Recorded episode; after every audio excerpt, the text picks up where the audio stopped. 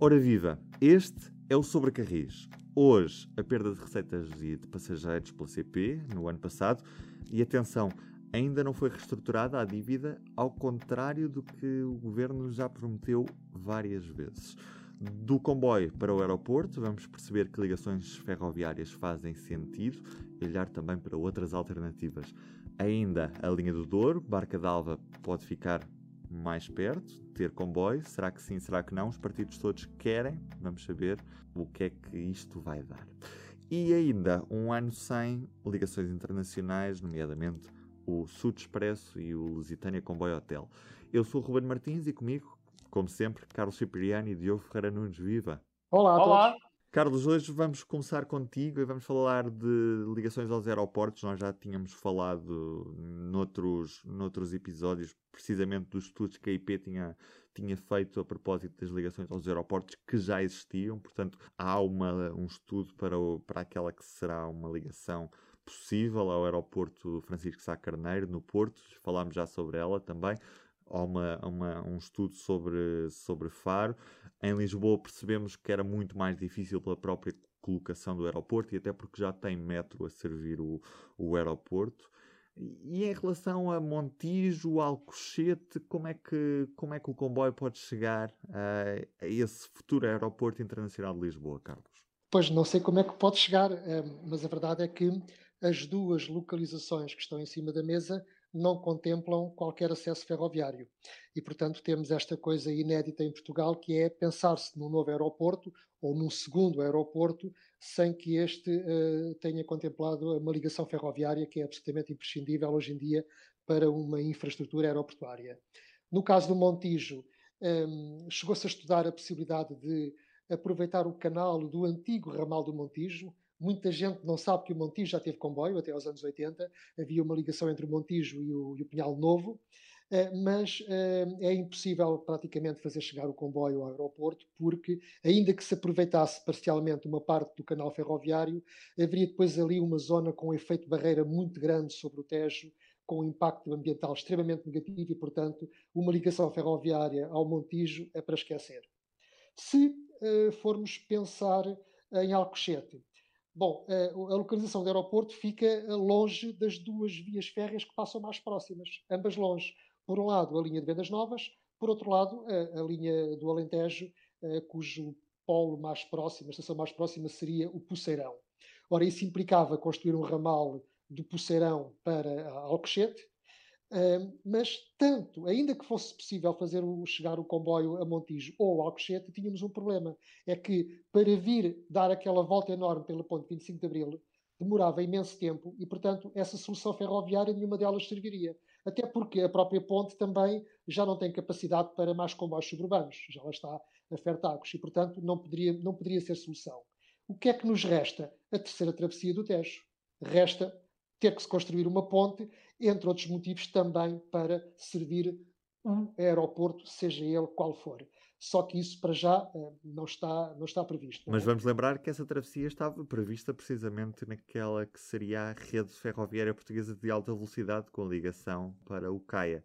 Exatamente. Eh, E o que estava Chegou a previsto na altura. em Chelas Barreiro. É exatamente, Exatamente, ligação. Chelas Barreira, exatamente, não é? Que sairia da Garda Oriente eh, e, portanto, na zona de Chelas e eh, ia dar, amarrava no, no Barreiro e depois seguia para Pinhal Novo e, e, portanto, era a linha de alta velocidade. Ora, se forem desenterrar esse, esse projeto eh, para fazer chegar o comboio ao grande aeroporto de Lisboa, se for em Alcochete, o que é que acontece? Bom, a terceira travessia do Tejo é imprescindível, se bem que não se justifica só pelo aeroporto, mas será, digamos, um bom motivo para justificar, porque depois teremos a ligação para Madrid, depois para o Alentejo e para o Algarve. Mas eh, o que estava previsto era o seguinte: a linha Porto-Lisboa em alta velocidade é muito difícil de construir na zona entre o carregado e eh, a chegada a Lisboa. Portanto, serão uma série de quilómetros permanentemente em túnel e viaduto, túnel e viaduto, o que é muito caro. E então, na altura, pensou-se uma solução alternativa que seria vir pela margem sul. Algures na zona do carregado cruzava o Tejo, vinha depois a uma velocidade muito mais elevada e muito mais barata, porque se podia construir uma linha de alta velocidade dali diretamente até Alcochete, uh, muito mais rapidamente do que se viesse uh, pela zona de túneis e viadutos, e uh, servia o aeroporto de Alcochete e depois entrava em Lisboa pela margem sul, pela terceira travessia do Tejo. Era um bocadinho anacrónico, fazia-se a viagem Porto-Lisboa, atravessando duas vezes o Tejo, mas, segundo alguns especialistas, os tempos que foram estudados pelo, pela, pela muita velocidade que se conseguiria na margem sul do Tejo até Alcochete, valeria a pena dar essa volta, digamos assim. E isso foi o que foi estudado, mas é de facto um investimento extremamente caro. Agora, e já que nos arriscamos a ter esta originalidade de construir o aeroporto sem ter eh, a ligação ferroviária, eh, eu acho que, vale a pena repensar tudo, tendo em conta agora a questão da pandemia. Porque nós já sabemos que o crescimento da economia após a crise até poderá ser em V, mas o mercado aéreo não será em V seguramente, vai ser muito mais lento. Não sabemos o quanto, nem sabemos se uh, voltará aos níveis que existiu anteriormente. Há algumas dúvidas, nomeadamente em relação ao mercado dos homens de negócios, teletrabalho, etc. E, portanto, há aqui agora mais uma almofada temporal para repensar tudo isto. E, e vale a pena perguntarmos se, de facto, uh, temos que ficar amarrados àquelas duas soluções de ou Alcochete ou Montijo. Uh, e eu pergunto-me, uma vez que vai haver tempo até que se recupere o tráfego aéreo, por que não pensar não num segundo aeroporto, mas em dois segundos aeroportos de Lisboa. Um a norte, que seria o aeroporto de Montreal, outro a sul, que seria o aeroporto de Beja. Com que vantagem? A vantagem é que ambos já têm linhas férreas, já estão ligadas à rede ferroviária. Bastaria apenas fazer um upgrade, bastaria modernizá-las e teríamos três aeroportos aqui distantes, eh, de 150 km, que eh, aliviariam a Portela e permitiriam, no caso de Beja, praticamente toda a Península de Setúbal e o Alentejo, no caso de Montreal, eh, eh, abranger o mercado do norte, do oeste, mais toda a zona centro, com Leiria, atenção Fátima, que é muito importante, Figueira da Foz, Coimbra, e, portanto, eu diria que para o tráfego de médio curso, basicamente os voos para a Europa, tanto Beja como Montreal poderiam aliviar a portela desses voos que poderia ficar depois com os voos uh, transatlânticos. E nesta história de se fazer o check-in no comboio para os aeroportos, eu recordo que está prevista a linha de alta velocidade Porto-Lisboa com uma estação em Leiria. E, portanto, Leiria vai estar a 30 minutos de Lisboa. Portanto, não é nada difícil apanhar uh, um comboio que demora meia hora a chegar ao aeroporto, que é o que acontece hoje já em qualquer cidade, ou até mesmo quando vamos de metro ou táxi. E por isso isso é mais uma razão que, na minha opinião, dá força a que Montreal seja o ou um dos dois segundos aeroportos de Lisboa. Se bem que depois levanta-se aqui uma outra questão que é a seguinte: eu não sou especialista em aeronáutica, não sei, dizem que esta dispersão de três aeroportos é capaz de não ser muito competitiva para as companhias aéreas que têm que dispersar meios em terra entre três infraestruturas. E até uh, mesmo as low cost, Carlos. E as próprias low cost, claro, teriam que optar por um deles, creio eu. Agora, uh, o que nós temos que nos perguntar é o seguinte: mas será que nós queremos satisfazer a necessidade de mobilidade de transporte aéreo dos portugueses ou queremos construir um grande hub que eh, centralize voos da Europa para a África e para a América do Sul, para que Lisboa tenha um grande aeroporto que possa competir na Primeira Liga com Madrid, com Schiphol, com Frankfurt, eh, com, com Paris, ou eh, à nossa dimensão podemos eh, satisfazer esta necessidade de mobilidade aérea com estes três aeroportos aqui distantes é que se for a segunda solução, talvez valha a pena pensar nisso. Porque não se arrisca nada. Repare-se que tanto Montreal como Beja já existem e a linha férrea, se for modernizada, todos ganhamos com isso. Serve os aeroportos, mas também serve o país. E, portanto, eu não quero que a escolha dos aeroportos tenha como base a existência ou não uh, da rede ferroviária, mas acho que pode ser um bom argumento para que se estude a sério essas duas localizações como dois segundos aeroportos ao aeroporto da Portela. Para terminar, também sabemos que uh, o Estado português está cativo, está claramente refém daquilo que foi a privatização da ANA. E, portanto, para a Venci, uh, dá-lhe jeito o aeroporto na margem sul, porque sendo uh, acionista da Lusoponte, uh, quantos mais automóveis, mais tráfego houver na ponte baixa da gama, mais receitas têm. E, portanto, para Avanci, o Montijo é a melhor solução, porque é o mais barato de construir e porque alimenta com muito mais receitas a ponto de da gama. E isto não sei como é que se resolve. Pois, o governo aqui tem que encontrar uma sorte, uma saída para, para esta situação, porque outro, outro problema nesta discussão é que se diz que ah, Alcochete custa muito mais do que Montijo, mas a questão é que quando se está a discutir Alcochete, já se está a discutir Alcochete completo, a custar 6, 7, 8 mil milhões de euros. Não, Alcochete pode ser construído por várias fases, não tem que ser tudo à grande logo na primeira fase. Agora, ó, ó Carlos, antes de dar aqui um exemplo no estrangeiro, uma dúvida. Quando sal numa ponte, no carregado, seria para colocar no lugar da ponte da Lusíria? É que aquilo não tem grande utilização. não, seria uma ponte ferroviária para a linha de alta velocidade, claro. Mas pode haver uma barata, ponta lado da outra? Relativamente barata de se fazer, porque o Tejo ali é muito mais pequeno e, portanto, aquilo seria, seria, um, seria muitíssimo barato, não é? Portanto, integrado no projeto da linha de alta velocidade Porto-Lisboa, aquela travessia do Tejo ali seria extremamente barata, não era um problema. É que a linha do Norte passa muito pertinho dali também, já agora. Aliás, a linha do Norte quase que passa uh, debaixo de, desta tal ponte da, da, da Lesíria. Passa ali na vala do, do Carregado, passa muito perto da, dali. Mas eu não sei qual é o local exato da travessia, mas isso foi estudado pela RAV, uh, que nessa É zona... carregado na vento, é carregado na vento, a ponte da Lesíria. Uh, atravessava nessa zona e depois a linha de alta velocidade continuaria até Alcochete pela margem sul. Mas olha, ó oh, Carlos, falaste em Frankfurt, se não estou em erro. Eu acho que ouvi bem, falaste em Frankfurt. Os alemães da Lufthansa, da Alemanha, atenção, não estamos a falar de um país qualquer, da Europa, o que é que estão a fazer? A partir do, do início do segundo semestre, vão trocar voos domésticos, vão diminuir fortemente os voos domésticos e apostar em ligações de várias uh, cidades importantes na Alemanha de comboio para o aeroporto de Frankfurt. Ou seja, Frankfurt reforça o seu estatuto de grande hub aeronáutico alemão, quando se fala de viagens internacionais. E, por exemplo, quem quiser viajar de Munique para Frankfurt, em vez de apanhar um voo, ou de Nuremberg para Frankfurt, em vez de apanhar um voo, apanha o comboio. Demora praticamente o mesmo tempo, pode fazer, pode fazer muito mais coisas porque pode trabalhar, tem internet, tem muito mais comodidade, tem muito, espaço, muito mais espaço para as pernas, não tem de pôr cinto de segurança, pode levantar-se quando quiser. E os impactos ambientais são brutalmente menores. Claro, oh Diogo, mas tu disseste bem, tu estás a falar da Alemanha, ponto. É que a Alemanha já tem comboio, já tem boas linhas, não é? Portanto, cá, cá o que eu preconizo até seria que tanto Montreal como Beja seria a possibilidade de se poder fazer o check-in a bordo. Portanto, a pessoa embarcava em Lisboa, fazia o check-in a bordo e chegava ao aeroporto e entrava diretamente para o avião. Eh, claro que a, a, linha do Oeste, neste caso, teria que ser ligeiramente ripada com uma pequena variante para servir ao aeroporto de Montreal e em Beja, a própria IP já tem um estudo é, em que também prevê uma pequena variante para servir o terminal de Beja, não é? Até tem duas opções de variantes, uma para mercadorias, outra para passageiros. Exatamente.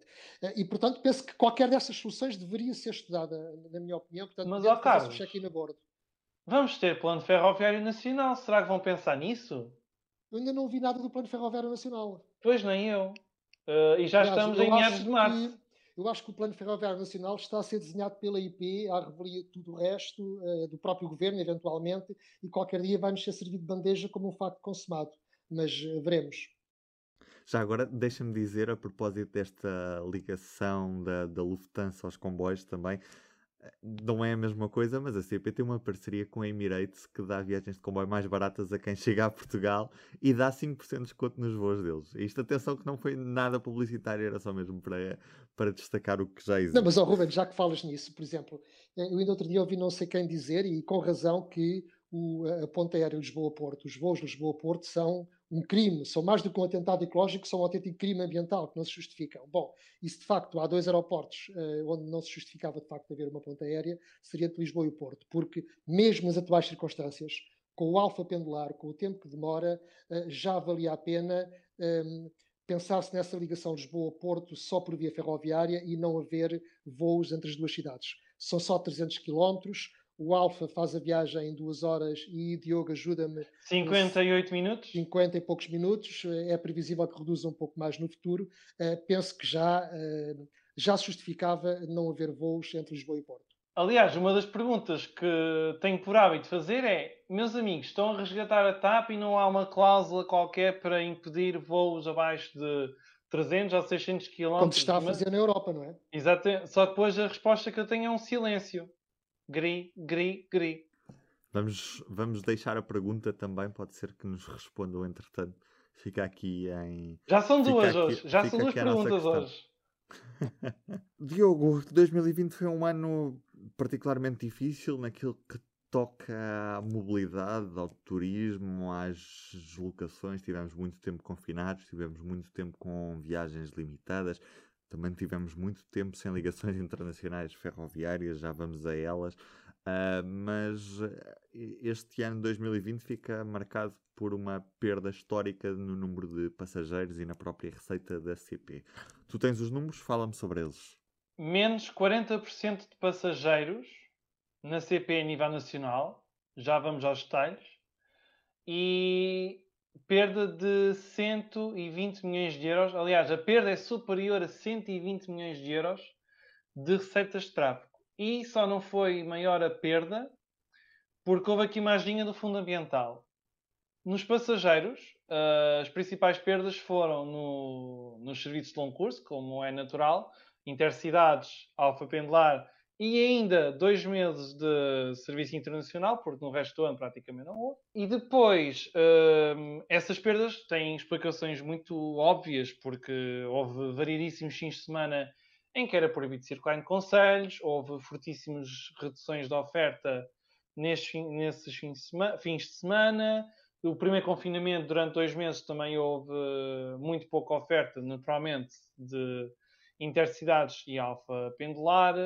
E isso explica porque é que esta é a área de negócio que perdeu mais, não só mais utentes, ou seja, em termos percentuais foi a maior quebra, como também foi a que teve maior perda de receitas. A perda de receitas foi para aí de 64%. Foram, foi uma redução para apenas 42 milhões de euros. Durante a semana perderam-se as viagens de negócios e ao fim de semana perderam-se os turistas de fim de semana que também não podiam ir para fazer grandes viagens. E isto ainda por cima é a área de negócio que gera mais lucro para a CP, sobretudo o Alfa Pendular que não recebe um euro, não recebe um euro de compensação ao abrigo do contrato de serviço público que entrou em vigor em meados deste ano. Nos outros serviços, nos regionais, a quebra foi um bocadinho mais baixa, foi de 40%, à volta disso. Depois, nos urbanos do Porto, a quebra foi de metade, metade dos utentes, passou para 11 milhões. Nos urbanos de Lisboa, a descida foi de 36%, para 65 milhões há aqui uma, uma questão muito particular: é que nos os comboios urbanos de Lisboa, do Porto e também o, alguns dos regionais tiveram uma compensação do, do fundo ambiental por causa dos passos e por causa das perdas de utentes. Essa compensação foi de mais de 21 milhões de euros, foram 21,8.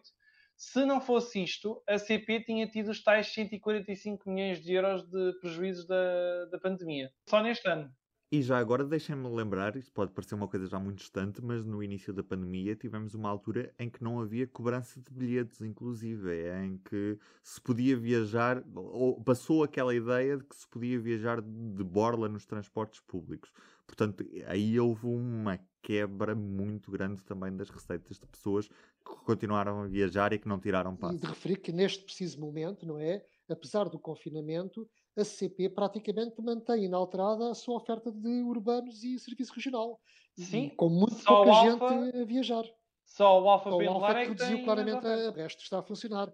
E, portanto, enquanto houver um, uma enfermeira, um bombeiro, um polícia, uma empregada de supermercado que tenha que ir todos os dias para o trabalho, nem que vá essa pessoa só no comboio, ou meia dúzia delas, os comboios estão a funcionar e, portanto, com muito pouca gente, andam praticamente vazios, mas a empresa está estoicamente a, a ter custos enormes para assegurar praticamente a sua oferta intacta no regional e no, nos serviços suburbanos, com muito pouca receita. Já agora destacar também que a Fertagos também o está a fazer. Sim, sim, sim. sim também, também está a manter. Sim, sim, sim, sim, Também está a manter. Portanto, os operadores aí tiveram também essa responsabilidade de, de assegurar o seu serviço. Sem layoffs, sem pôr gente a descansar, ao contrário do que fizeram, por exemplo, empresas rodoviárias uh, concessionadas, sobretudo nas áreas metropolitanas. É isso, é que para termos comparação, em certos fins de semana, aqueles em que existiram limitações de deslocação, nós tivemos paralisações totais nas, na rede expressos, por exemplo, deixando sem, sem mobilidade muitas pessoas. O que também levanta a questão se como em muitos sítios, infelizmente, não há linhas de comboio, se não deveria haver contratos com o Estado para garantir, para ter a certeza de que há uh, possibilidades das pessoas se deslocarem, para as pessoas não terem que andar a pedir. Mas eu aí, oh Diogo, julgo saber que as, as CIMs, as comunidades intermunicipais que tinham os contratos de concessão com as empresas rodoviárias, renegociaram essas concessões agora para o período de confinamento. Não, mas eu falo mesmo de rede, rede hum, expressos, não falo só no interior das CIMs, falo mesmo de deslocações entre entre mas, mas lá está, mas a rede expressa é, é, totalmente privada, portanto eles fazem os atos de gestão que entenderem e, portanto, se acham que não têm Carlos, procura, privado. também não se sentem obrigados a, a, ter oferta, não é? É verdade. E o mercado a funcionar. Mas aí o Estado, se mas calhar, é, é verdade que a CP, por, por sua vez, mantém o serviço de longo curso, é um facto. Relembrar que a dívida histórica da CP mantém-se, ao contrário de todas as promessas, não é? E que é agora mais agravada com estes prejuízos enormes de 2021 e de 2020 sem que se veja uma luz ao fundo do túnel. E quando digo dívida histórica, eu até costumo dizer, não é a dívida da CP, é a dívida do caminho de ferro português desde 1856. Porque a CP, desde que foi fundada, teve sempre prejuízo. E quando foi fundada, com a reunião de várias uh, companhias, uh, elas, por sua vez, também já davam prejuízo. E, portanto, o que nós temos aqui é um histórico de 2,1 mil milhões de euros de. É metade de Lisboa-Porto. É metade da nova linha Lisboa-Porto. É mais ou menos isso, claro. exatamente. Exatamente. Portanto, temos estes 2,1 mil milhões de euros de, de, de, de, dívida da CP, mas que não é uma dívida da CP, é uma dívida do caminho de ferro em Portugal nos últimos 160 anos. E isto carece de uma resolução por parte do Estado, até porque, agora, num contexto de liberalização, para que a CP possa concorrer com os novos operadores que estão a chegar, tem que estar liberta deste encargo, porque senão não há concorrência possível e isso seria muito injusto. Portanto, eh, é difícil, mas está na hora de, de facto, o governo decidir parquear a dívida da CP noutro local que não a CP e libertar a empresa para poder ter agilidade para funcionar uh, em mercado. Citando o outro senhor, stop the count da dívida da CP. Nem mais. Fechamos por aqui este capítulo, já vamos à linha do Dor, que temos boas novas da Assembleia da República, vamos ver no que é que isto depois se traduz, mas uh, não podemos deixar de assinalar, nesta altura todos os órgãos de comunicação social estão a referir este ano de pandemia em Portugal e uma das marcas deste ano de pandemia foi a supressão dos serviços internacionais para Andaia e para Madrid. Uh, ainda há poucos dias, ainda esta semana, vi no site da Renfe que já vão relançar os serviços internacionais para a França. A Renfe também está, está, está, está muito interessada no, em serviços expressos por toda a Europa, mas parece que se esqueceu que ao lado tem um país com o qual até tinha uma parceria para fazer comboios internacionais e parece que a Renfe não tem muito interesse em Portugal. O que é que se passou e porquê é que ainda não temos nenhuma data nem nenhuma perspectiva de termos estes serviços internacionais de volta, Carlos Cipriano? Bom, o que se passou nós já sabemos, não é? A Renfe avisou poucos meses depois de ter suspendido o serviço uh, o ano passado que não estaria interessada em relançar os, os comboios eh, noturnos e agora, há duas semanas, a secretária, a secretária de Estado dos Transportes do Governo de Espanha declarou no Parlamento que a rede de alta velocidade espanhola é tão competitiva, tão competitiva, que não se justifica haver comboios noturnos uh, em Espanha. E, portanto, praticamente declarou uma sentença de morte sobre uh, as ligações noturnas.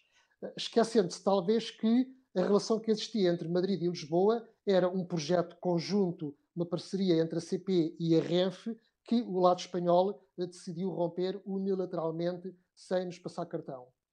Quanto isto, para falar no Lusitano Expresso Madrid-Lisboa, quanto ao Sud Expresso, que de facto era um comboio 100% CP, eh, explorado só pela, pela CP, podemos perguntar, então, mas por que motivo a CP não o relança? Bom, por um motivo muito simples. É que o, o Sud e o Lusitânia formavam uma só composição, um só comboio entre Lisboa e um, Medina del Campo. E depois e separavam. aí separavam-se os dois ramos, um ia para Madrid, outro para Andalha, no regresso juntavam-se ali os dois e vinham para, para Lisboa. Ora, o facto de ser uma só composição acoplada, portanto, os dois comboios acoplados numa só composição, permite muitas economias de escala. Portanto, em termos de taxa de uso, tripulação, tração e por aí afora. E para que a CP agora se atreva sozinha a relançar o Sud Expresso sem a boleia do Lusitânia, é ainda muitíssimo mais caro.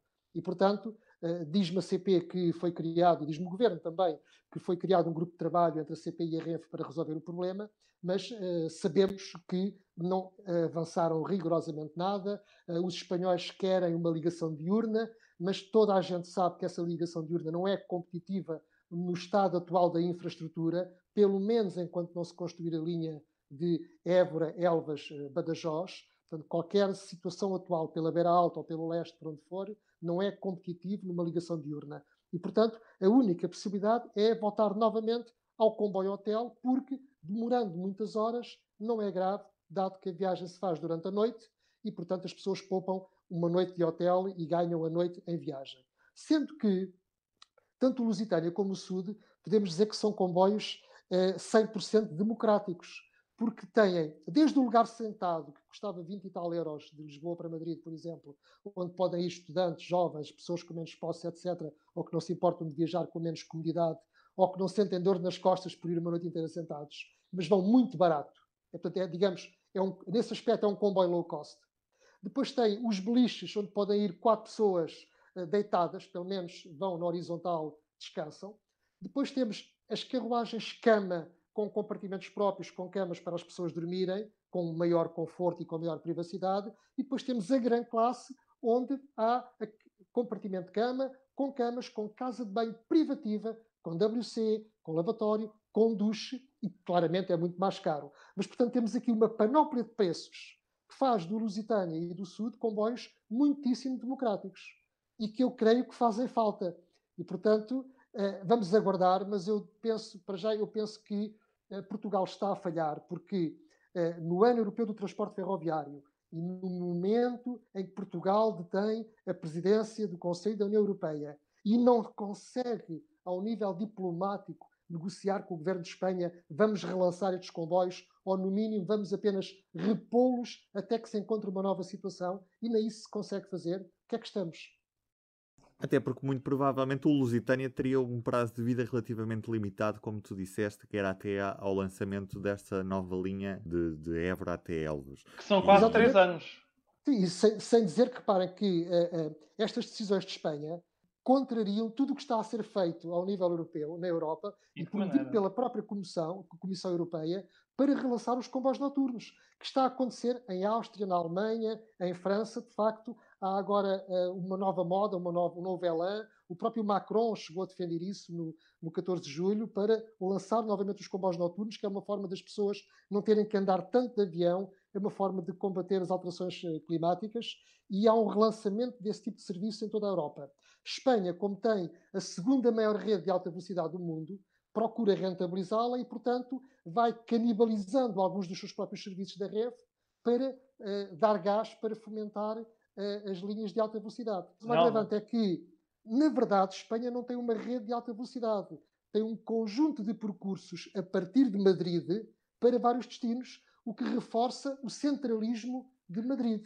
Tal como acontece, e agora voltamos aos aviões, com o hub de Madrid. É que de qualquer província de Espanha para se viajar para a Europa, na maior parte dos casos, as pessoas têm que apanhar o avião para o aeroporto de Madrid e depois de Madrid é que vão para Paris ou para Londres ou para outro sítio. Portanto, tudo aquilo é pensado, tudo aquilo é estratégico para reforçar o centralismo de Madrid, tanto ao nível ferroviário como aéreo. E, portanto, o que somos nós portugueses e um comboio noturno de Madrid-Lisboa para eles? Nada.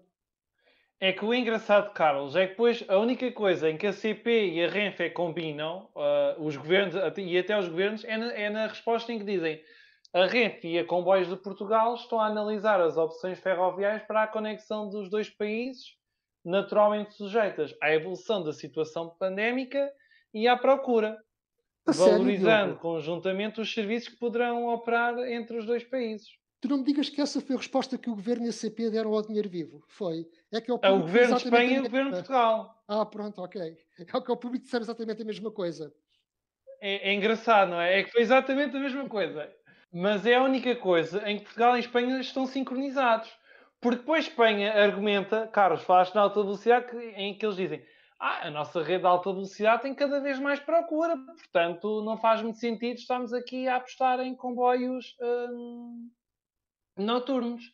Além disso, uh, se a CP quiser operar sozinha, o, o, caminho que apontou à CP é Ah, a CP tem que fazer como os operadores privados. Tem que pedir autorização à autoridade da concorrência, tem que apresentar um projeto. Quer dizer, isto há aqui um certo desmazelo, um certo, uma, quase que até só há falta de consideração por um parceiro de há tantas décadas. Já para não falar que já houve uma Cimeira Ibérica, já houve reuniões transfronteiriças entre secretários de Estado, já houve moções entre o Parlamento Português e a Câmara dos Deputados Espanhola e nada acontece. Ou seja, como é e é que os dois países podem negociar projetos de milhares de milhões de euros eh, em termos de infraestruturas eh, ferroviárias e depois não se conseguem pôr de acordo para lançar um comboio, que já existia, não é? E já agora, ó Diogo, só reforçar aqui uma contradição espanhola, que é a Secretária de Estado dos Transportes espanhola diz que não se justifica os comboios noturnos porque temos uma, uma rede de alta velocidade muito competitiva. Mas, atenção, para Portugal não há alta velocidade. Ah, Logo, pois não. Há aqui uma grande contradição no seu próprio argumento pelo menos abriam a exceção e mantinham a ligação noturna para Portugal enquanto não houvesse uma linha de alta velocidade. Agora, a CP vai tentar, é o mínimo olímpico, isto agora, como estamos a aproximar-nos de Tóquio, até faz sentido falar-se nisto, o mínimo olímpico é tentar que a Renfe mantenha pelo menos o Lusitânia como a único comboio noturno, mas vamos ver, vamos ver.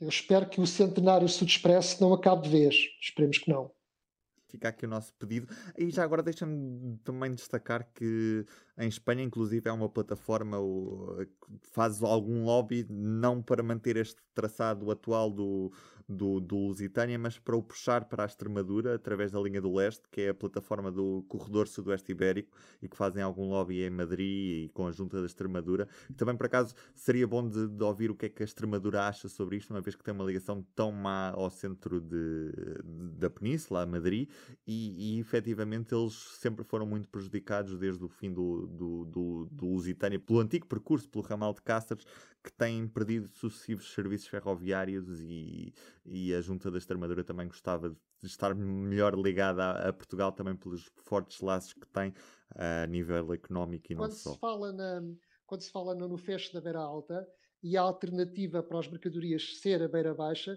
os próprios operadores de mercadorias preferem ir pela linha do leste. Mas aqui facto, não tem velocidades muito altas, é aqui 90, Não, mas para 100. mercadorias não é grave, não é? Pode não, eu falo para os passageiros.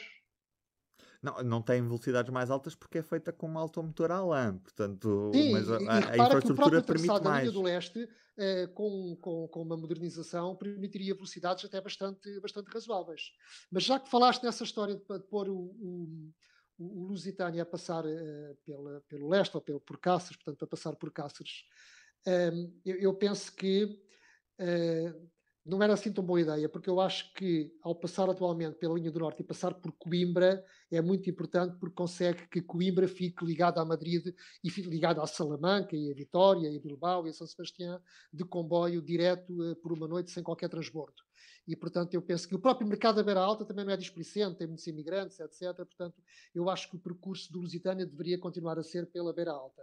Mas faço aqui um desafio que vocês talvez achem que é um que tem algo de fantasioso, mas eu acho que o percurso ideal para o Lusitânia para o Sul Expresso até era pela linha do Oeste. E eu explico porquê. Eu explico porquê. Uh, porque, pela linha de, reparem numa coisa, entre Lisboa e Alfarelos, quais são as cidades mais importantes e até em termos turísticos que são servidas por comboio? Tirando a zona suburbana, portanto excluo aqui a linha da cintura da Azambuja e de, e de Sintra, portanto, a partir da zona não suburbana, temos o quê? Depois de Vila Franca de Xira, temos uh, o entroncamento de Santarém, Torres Novas, entroncamento e Pombal. E pela linha do oeste, o que é que nós temos, excluindo o Cacém? Temos Caldas, uh, Torres Vedras, Bomba Nazaré, Caldas da Rainha, temos Nazaré Alcobaça, temos Marinha Grande, temos Leiria, ou seja, temos muito mais população e temos toda a zona centro da costa atlântica com o turismo e o impacto que o turismo tem, teríamos um comboio direto a servir toda esta região que atravessava toda a península, servindo de cidades do centro da península indo a Andaia e indo até Madrid. Ora, a passagem do Lusitânia pela linha do Oeste penalizaria talvez em mais uma hora e meia a, a viagem entre Lisboa e Madrid. Mas como essa viagem, com o horário atual, eh, já era bastante larga, portanto tinha, tinha ali um, porque é uma viagem noturna, portanto também o objetivo não é. Às nove e meia da noite, Santa Apolónia. É, portanto, a viagem, a viagem, como é um comboio noturno, portanto, não há interesse em, em, que demore menos tempo para que as pessoas possam descansar. Portanto, o facto de ser feita, se vier a ser feita pela linha do Oeste, não penaliza assim tanto uh, todo o trajeto Lisboa-Madrid, porque uh, é para as pessoas descansarem. Portanto, é um comboio noturno. E serviria aqui cidades da, da, da Zona Oeste com muito turismo e que poderiam uh, gerar muito mais procura para esse comboio. Oh, Carlos, mas olha, olha uma coisa, se vais acrescentar essa hora, supondo que o comboio sai uma hora mais cedo, então vão ter que começar a servir muito peixe ao jantar, que é o peixe ali da zona do ali do Atlântico. Não, para isso tinham, pôr, tinham que repor a carruagem restaurante que já retiraram ao Sud Expresso e ao Lusitânia, não é?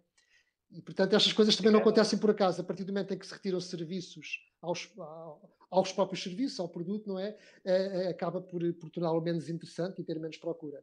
Portanto, seria necessário, talvez, repensar eh, toda a oferta de longo curso internacional eh, da CP no futuro.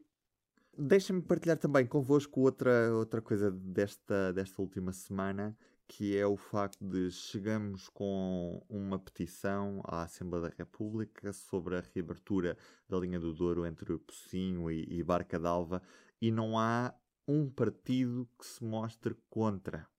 E leva-me à questão do porquê que esta ligação não existe. Porquê que este projeto de reabertura da linha do Douro não está incluída, por exemplo, no plano de recuperação e resiliência. Porquê?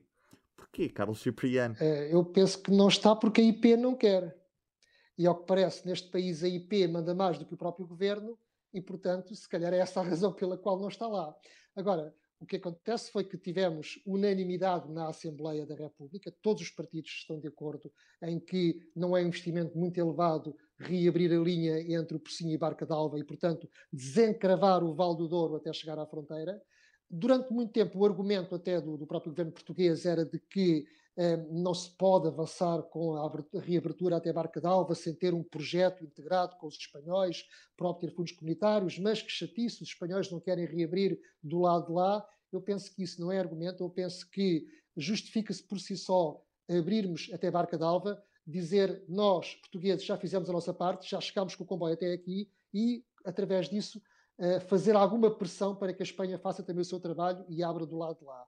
E isso não impede que se faça um projeto comum para obter fundos comunitários, porque os há ao abrigo do Interres para ligações transfronteiriças. E, portanto, Portugal que faça já a sua parte, que ponha o comboio a chegar à Barca d'Alva e que se pense depois num projeto conjunto para o prolongar até Salamanca.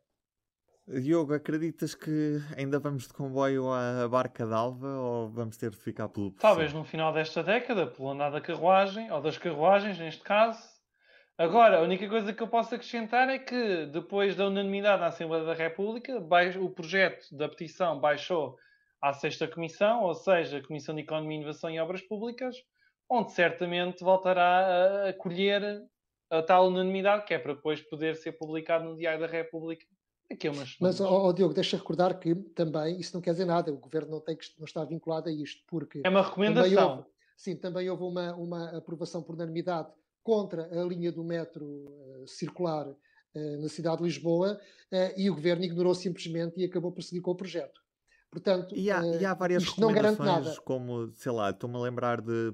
Há recomendações do género uh, fazer com que os intercidades parem em São Marcos da Serra, do Algarve, e essas recomendações, a maior parte delas são aprovadas por unanimidade e depois não resultam propriamente na paragem do intercidades no dia a seguir, não é? Portanto, isto acaba por ser apenas a Assembleia da República a dizer: olha, isto era, era bom que fosse feito, e depois muitas Sim, Mas atenção, Ruben, que apesar de tudo, quer dizer, feito. neste projeto em si, isto do ponto de vista político é muitíssimo importante, tem uma carga simbólica muito importante, porque é, é, é, é o Parlamento, por unanimidade, que aprova este projeto eh, em sintonia com as CIMs do norte do país, com o próprio turismo do norte, eh, com as câmaras municipais todas da região, e, portanto, digamos que há aqui eh, uma grande unanimidade, um grande movimento que até entende que, neste caso concreto, isto não é um projeto só para o Douro nem só para o Norte. Neste caso, é um projeto para o país. Neste caso, o que é bom para o Douro é bom para o país.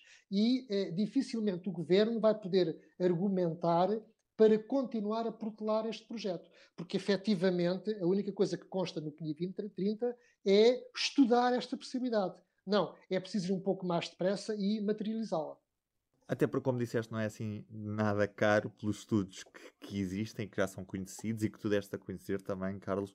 Por isso vamos ficar muito expectantes para perceber o resultado desta, desta petição. Sabemos que tem um amplo consenso na sociedade portuguesa e, e esperamos que efetivamente as coisas se encaminhem para que o, o Douro possa ver comboios até mesmo, mesmo à fronteira espanhola, é, em Barca d'Alva. Diogo Ferreira Nunes e Carlos Cipriano, um abraço para vocês. Adeus, um abraço. Um abraço a todos. O público fica no ouvido.